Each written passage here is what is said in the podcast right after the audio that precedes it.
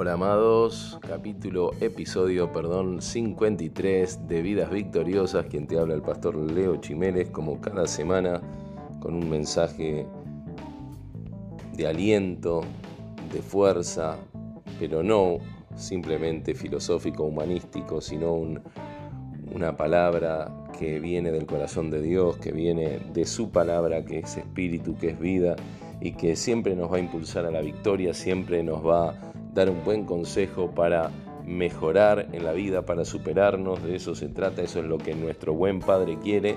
Como un buen Padre, Él no quiere que nos estanquemos, no quiere que retrocedamos, sino que Él nos da buenos consejos a través de su palabra para siempre avanzar. Cuando he descubierto esto para mi vida, eh, pude entender de que aunque a veces mi vista se nuble, aunque mis pensamientos sean oscuros, aunque muchas veces he querido retroceder, bajar los brazos, abandonar, eh, he encontrado en la palabra de Dios siempre eh, y en hermanos ¿no? llenos de la palabra de Dios y de su espíritu, eh, el aliento para seguir adelante, la sabiduría para poder resolver cualquier obstáculo y no solo la sabiduría, sino el poder, la bendición sobrenatural que en todos los casos se necesita para cuando los obstáculos son grandes, gigantes, tal vez imposibles de mover por nuestras propias fuerzas. Sin embargo, eh, estos mensajes de la palabra de Dios nos producen una fe. No sé cómo, no me los preguntes, pero es así, lo dice la palabra de Dios y así lo he experimentado. Es algo espiritual. ¿Por qué? Porque está el espíritu moviéndose en la palabra. Entonces, cuando creemos a la palabra, cuando ponemos por obra lo que la palabra de Dios nos muestra, nos revela, viene una fe sobrenatural como la que recibió el rey David cuando era un pequeño joven adolescente que derribó al gigante Goliat, como así Jesús nos lo enseña en sus parábolas que con un poquito de fe, con un granito tan pequeño como el de una semilla de mostaza, podemos mover montañas, podemos hacer que lo imposible suceda y sea posible porque la fe proviene de Dios. Es un regalo, un don que Dios te da, nos da para movilizar nuestra vida. Porque en este mundo de aflicciones, como les dije en el episodio pasado, sin fe es imposible avanzar. Sin fe, dice la Biblia, es imposible agradar a Dios. ¿Por qué? Porque a Dios le agrada que vos y yo avancemos, que vos y yo progresemos, que vos y yo nos mejoremos como personas, como hijos de Dios. Y para eso se necesita un corazón ¿eh? conforme al de Dios. Y de eso te quiero hablar hoy. Eh, ¿Y para, para qué? Para poder amar. Porque el amor es el fundamento eh, que todo, todo ser vivo necesita, ¿no? Fuimos creados por amor y para ser amados y para amar. Esa es nuestra condición con la cual fuimos creados. Por eso muchas de las canciones que vamos a escuchar eh, en el mundo tienen que ver con eso, ¿no? All you need is love, todo lo que necesitas es amor, o todos necesitan a alguien a quien amar, y así podés encontrar un montón de canciones de, diversos eh, de diversas etnias o culturas. Podés escuchar canciones de rock, de, metal pesado, de cumbia, eh, latinos, románticos, y en todas vas a encontrar canciones que hablan de la necesidad imperiosa del ser humano por ser amados, por amar. ¿eh? hay una necesidad tremenda y ¿a qué viene esto? A que hay una falta de amor tremenda. Pero ¿cómo si todos cantamos de amor y parecemos eh, que invocamos el amor constantemente? Bueno, el problema es que no amamos con el amor de Dios, que, no, que nos falta tener un corazón conforme al de Dios. En este mundo eh, cada uno intenta amar a su manera, egoísta, prejuiciosa. Eh, de hecho, hoy no se, se, disfraza de amor nuestros deseos egoístas y, y, ambiciosos. Em, hoy resulta que, que ya los que se unen en pareja y se dicen amar, bueno, está bien, eh, nos amamos, pero cada uno vive en su lado, ¿no? Ya hasta eso, ¿no? Es como que no se quiere ni siquiera el compromiso de casarse, de ir a vivir juntos, porque mejor así, así no nos peleamos. Y así vamos cediendo y vamos teniendo una imagen muy deformada del amor que no es eh, la verdadera, porque Dios es amor y el verdadero amor es Dios. Y si queremos conocer el verdadero amor, tenemos que conocer a Dios. Eh, ahí en, la Biblia Dios nos da modelos, ¿no? Sobre todo el gran ejemplo es Jesucristo, pero hay uno de los modelos más cercanos a nosotros, una persona que, que ha fallado mucho, pero que Dios dice en Hechos 13:22 que tenía un corazón conforme al de él, hablando del rey David. Esto lo dijo Dios a través del profeta Samuel. No lo decía el profeta, sino que lo decía Dios que había elegido a David para suceder en el reino a, a un rey que no tenía un corazón conforme al de Dios, que era Saúl, que por soberbia, por orgullo, eh, no, tenía, no le era agradable a Dios. Y Dios elige eh, desde temprana edad a David, como también dice que nos elige a nosotros desde antes de estar en el vientre de nuestra madre. Y el Nuevo Testamento va más lejos, antes de la fundación del mundo dice que Dios ya nos amó, ya nos eligió.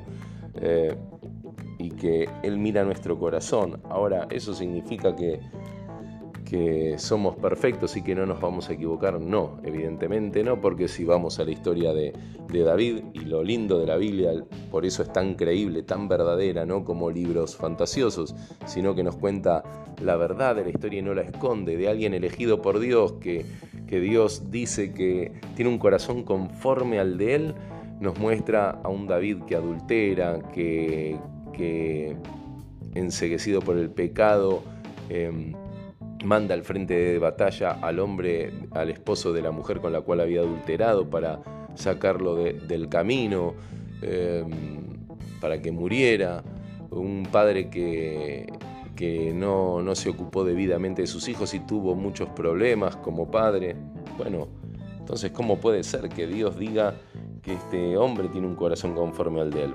El tema es que Dios lo fue procesando y en la historia de David, que es lo que te quiero hablar hoy, una historia de, grandes conflictos familiares con sus hijos, Dios también le fue enseñando a formar ese corazón y a sentir como Dios.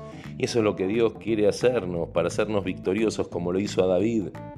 Sí, había, el que había vencido al gigante estaba siendo eh, debilitado por cuestiones familiares, sentimentales pero Dios está usando eso para enseñarle y para hacerlo aún más victorioso.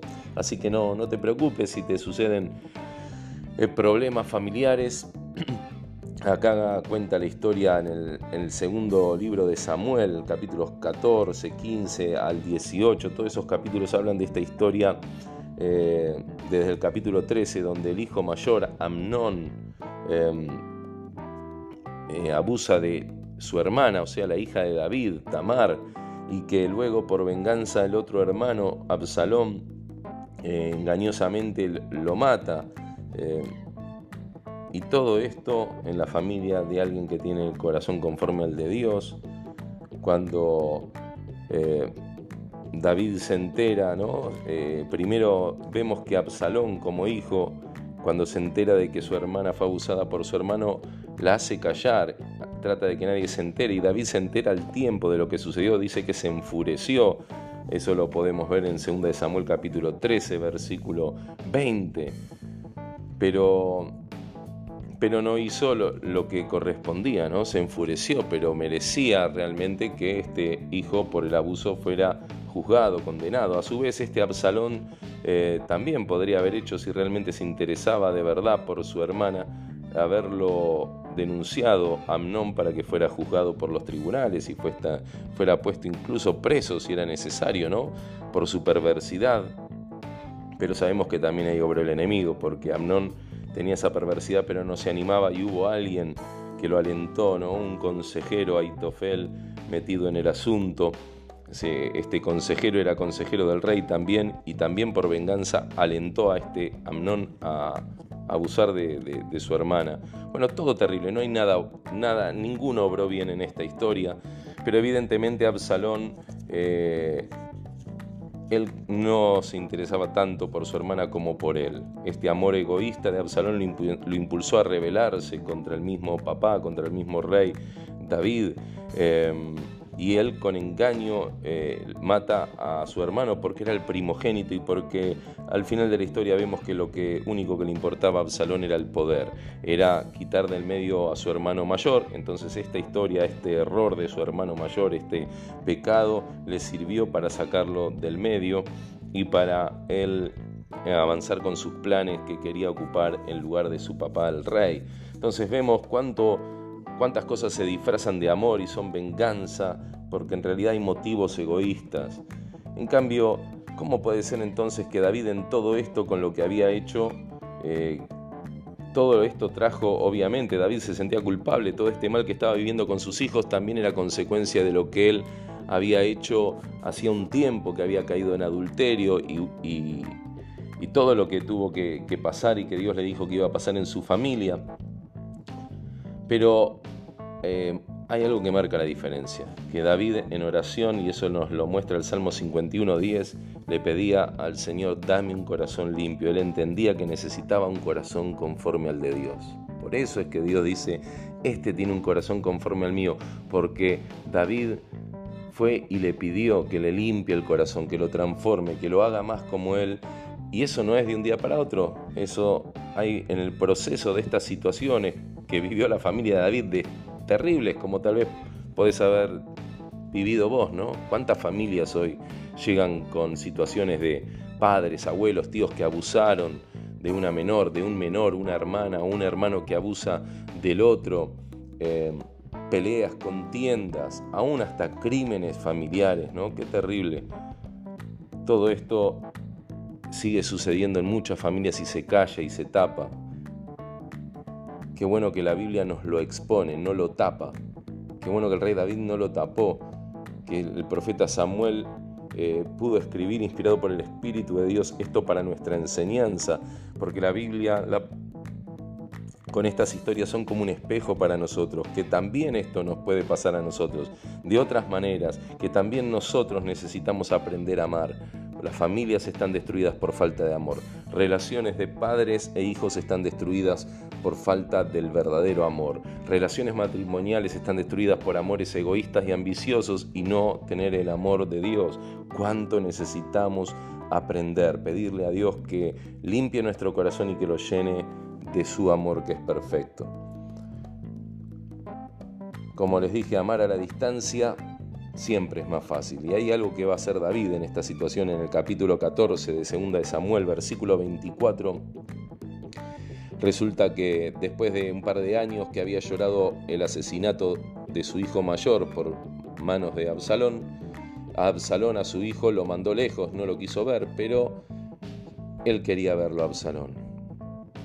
Y, y bueno, por un intermediario eh, da la orden de que vuelva al palacio, digamos, a, la corte del rey, pero de lejos, no lo quería ver. Dice, pero el rey dio esta orden, que se retire a su casa y que nunca me visite. Por tanto, Absalón tuvo que irse a su casa sin presentarse ante el rey, que era su papá. Y así estuvo eh, dos años sin ver a su papá, ¿no? Amar de, a la distancia parece fácil, ¿no? El te perdono, pero no te quiero ver, no me dirijas la palabra. Y mucho más terrible cuando se trata de una relación familiar tan cercana de padre e hijo, ¿no? Es fácil perdonar a medias y es lo que estaba haciendo David en ese momento. Se mostró amoroso, bueno, pero a la distancia. Lo perdono, que vuelva a la corte, pero que no se presente delante de mí. Quiso disciplinarlo de lejos, indulgente, porque también Absalón merecía ser juzgado y condenado por el crimen que había hecho con su hermano, sin embargo, eh, David le da una disciplina hasta leve, ¿no? En este sentido, pero la disciplina no tiene que ver con no verlo, con alejarlo, sino que la disciplina en realidad requiere cercanía, es fácil disciplinar a alguien desde lejos. Decirle a alguien, te pago para que cuides a mi hijo, o no sé qué hacer con mi hijo, lo meto pupilo en una escuela, Em, o en un reformatorio. No, Dios te lo dio a, nos lo dio a nosotros para que lo criemos. Para, y se cría cerca, no a la distancia. Pero ese amor a la distancia siempre parece más fácil, ¿no? Dar algún regalo cada tanto, algún mensajito cada tanto, es más fácil que convivir, que ocuparse de esa persona, de, ese hijo, de educarlo, lleva tiempo, sacrificio. Cuántos padres ausentes hay hoy en, esto, ¿no? Que, simplemente vienen y cada tanto le dan un regalo, pero no se ocupan de disciplinar a los hijos. Eh, David acá tuvo miedo, ¿no? A ser herido nuevamente. Ya venía con muchas heridas, entonces prefiere tenerlo lejos a su hijo. ¿Cuántas veces por miedo a ser heridos amamos a la distancia o perdonamos a la distancia? Quiso humillar al que le había hecho mal, quiso humillar a Absalón también, ¿no? Diciéndole, bueno, pero no me va a ver, no se va a presentar delante del rey. ¿Cuántas veces en nombre del amor en realidad eh, perdonamos, pero en realidad estamos queriendo humillar al, al victimario, al que nos hizo mal. O querer, tal vez esto por querer guardar el honor propio, ¿no? Él era el rey, el padre, así que no me va a ver la cara, no le voy a dirigir nunca más la palabra, porque tengo que guardar mi propio honor delante de los demás. Así que amar a la distancia es más fácil, ¿no? Es esquivar la responsabilidad. En cambio, amar de cerca es más difícil sobre todo cuando se trata de perdonar a los más cercanos, cuando los que te traicionaron son en este caso tu hijo, tu propia familia, tu propia sangre. Hay más riesgos, ¿no? Cuando uno se acerca, está más expuesto. Cuando uno se acerca a otra persona, hay más riesgo de que te tiren un trompazo en la cara y te hieran. Pero Jesús nos enseñó que al que te hieren una mejilla, ¿qué hay que hacer? Presentarle la otra mejilla. ¿Acaso estará equivocado Jesús? No, nos está enseñando el poder del amor, nos está enseñando a vivir en el poder del amor y que perdamos el miedo a eso. Eh, amar de cerca requiere compromiso, requiere una responsabilidad que muchos eh, les asusta y les complica, porque eso trae incomodidad, es trabajoso unirse con otra persona y empezar a convivir y de cerca uno empieza a ver los defectos de la otra persona. En cambio, cada uno en su casa es más fácil, claro que sí. Pero el amor requiere compromiso y requiere cercanía. Aunque es más difícil, claro que sí. Pero el camino difícil es el que trae sanidad, es el que trae salvación, es el que nos está enseñando Jesús. Pero siempre esa cercanía, esa corrección, esa disciplina para, como les decía, para disciplinar a alguien el que ama a su hijo, temprano lo corrige, ¿no? O lo disciplina y esa disciplina tiene que ver con que sea algo correctivo, ¿no? Siempre es para corregir, no para destruir a la persona. Por eso tan importante es que la disciplina sea cercana para el que ama. Cuando vos ves a alguien que está errado, equivocado, uno se tiene que acercar porque también le tiene que demostrar que es con amor. Cuando es de lejos parece algo destructivo, es algo tan vacío. Este Absalón en ese momento habrá necesitado justamente eh, la guía de su papá. Fueron dos años, pero sin embargo la historia sigue diciendo que pasados los dos años, David en realidad en su corazón amaba a su hijo y deseaba verlo y ordena finalmente después de tanta peticionar, que se presente. Y Absalón se presenta delante del rey, postrándose como era común delante del rey. Sin embargo, la actitud de David fue abrazarlo, besarlo, ¿no? Porque como papá lo amaba a su hijo y aunque se le había mandado y había hecho, había matado a su hermano mayor, David eh, tenía compasión, tenía compasión, lo quería amar de cerca. Y si bien se equivocó al principio, al querer amarlo de lejos, Dios le estaba enseñando, le estaba mostrando que de cerca eh, era más difícil, pero se podía. Pudo perdonarlo, pudo abrazarlo. Sin embargo, en el corazón de Absalón había, se maquinaba traición. Porque es a partir de ahí que Absalón empieza a crear toda una rebelión contra su papá para, por medio de engaño para quedarse con su puesto, ¿no? Qué tremendo. Sin embargo, David lo besó, lo abrazó, estaba, tenía el corazón conforme al de Dios. Amar como Dios es la tarea, es el objetivo que nos enseña toda esta historia, porque cómo termina después de esta rebelión, bueno, eh, todo el pueblo empieza a creer el engaño de Absalón y David tiene que huir como, como un criminal, ¿no? No había hecho nada, tiene que huir y Absalón toma el poder y David huye y se tiene que refugiar mientras los soldados de Absalón, de su hijo, buscan al rey David para matarlo. Y en esa guerra interna que se genera en Israel, eh, los valientes, los guerreros de David también salen a la batalla, pero hay una petición de David que les pide por favor encarecidamente que no maten a su hijo Absalón, que él prefería eh, dejar el puesto de rey y que viva su hijo Absalón. Vemos aquí cómo sentía David y en 2 Samuel 18:33 cuando se entera de que matan a su hijo, no le hicieron caso a David y este Absalón que lo que nos resalta la palabra de Dios es que el profeta Samuel resalta algo, que era hermoso, que tenía mucha facha, una gran cabellera, y esa cabellera fue la que hizo que se enriede cuando iba a caballo y quedara colgado en uno de esos árboles de espino, y luego uno de los soldados de David lo termina matando. Pero que, algo nos resalta el profeta Samuel porque resalta que Absalón era hermoso y que era a, la vista agradable a la gente porque tenía eh, buena apariencia, porque era muy fachero. Y David lo mismo se dice, pero se resalta que tenía un corazón hermoso. Entonces cuando el profeta resalta esto nos quiere decir algo, que lo de Absalón era pura apariencia, pero su corazón no era conforme al de Dios. En cambio el de David sí. Así que es interesante porque David termina diciendo en el 2 de Samuel 18:33, cuando se entera, vienen con la noticia de que murió su hijo, y dice que al oír esto el rey se estremeció, se le conmovieron las entrañas y mientras subía al cuarto que está encima de la puerta, lloraba y decía, ay Absalón, hijo mío, hijo mío, Absalón, hijo mío, ojalá hubiera muerto yo en tu lugar, ay Absalón, hijo mío, hijo mío. Cuando en la literatura hebrea se repite este hijo mío, hijo mío, marca que hay una gran conmoción en la persona. Está indicando que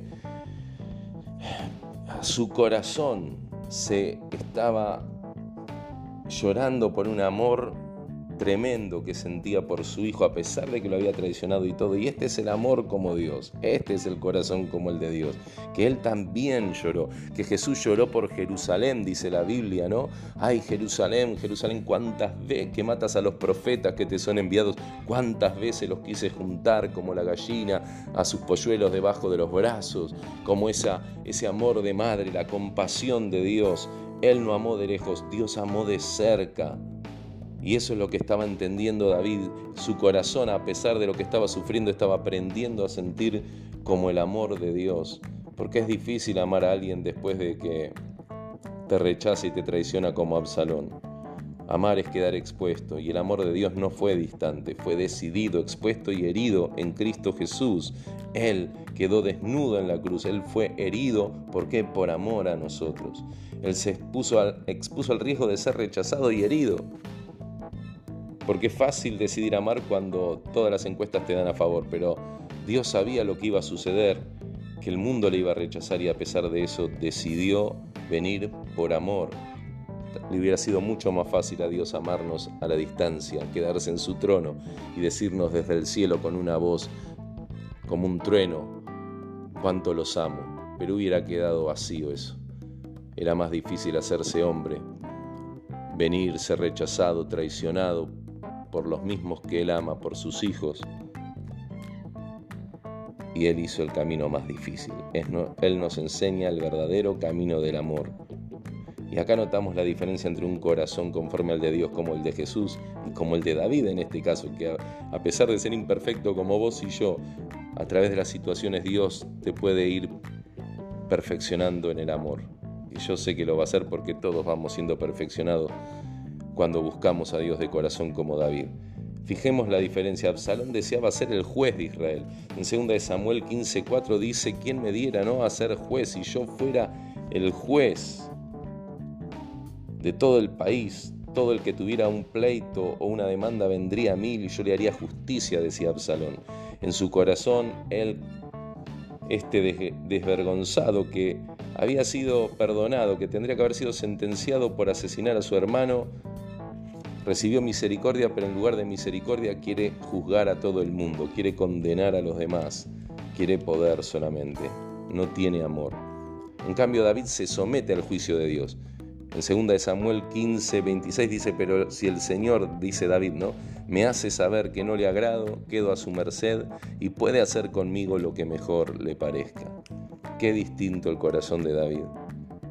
Reconoce que él se pudo haber equivocado, como vos y yo, pero no tomar la posición de juez porque esa le corresponde solo a Dios. Absalón quería ver muerto a David, pero David quería ver vivo a Absalón. Cuán malo puede llegar a ser un hijo, ¿no? Con un padre bueno. Y cuán bueno puede llegar a ser un padre para con un hijo malo. Este es el reflejo de la maldad del ser humano para con Dios y de la misericordia de Dios para con nosotros, porque Él conoce nuestra condición. Así lo dice el Salmo 103, en el versículo 13 y 14. Dice que Dios tiene compasión de nosotros. Y eso es lo que tenía David. Entendió toda esta situación, todo este lío familiar. Y así dice el Salmo 103, tan compasivo es el Señor, tan compasivo es el Señor con los que le temen como lo es un padre con sus hijos. Él conoce nuestra condición, sabe que somos barro. Por eso, cuando Dios envía a corregirnos o permite alguna situación, nunca va a ser para destruirnos porque conoce nuestra condición. Por eso Él quiere tratarnos siempre con cuidado, con amor, no para ser destruidos, sino con compasión.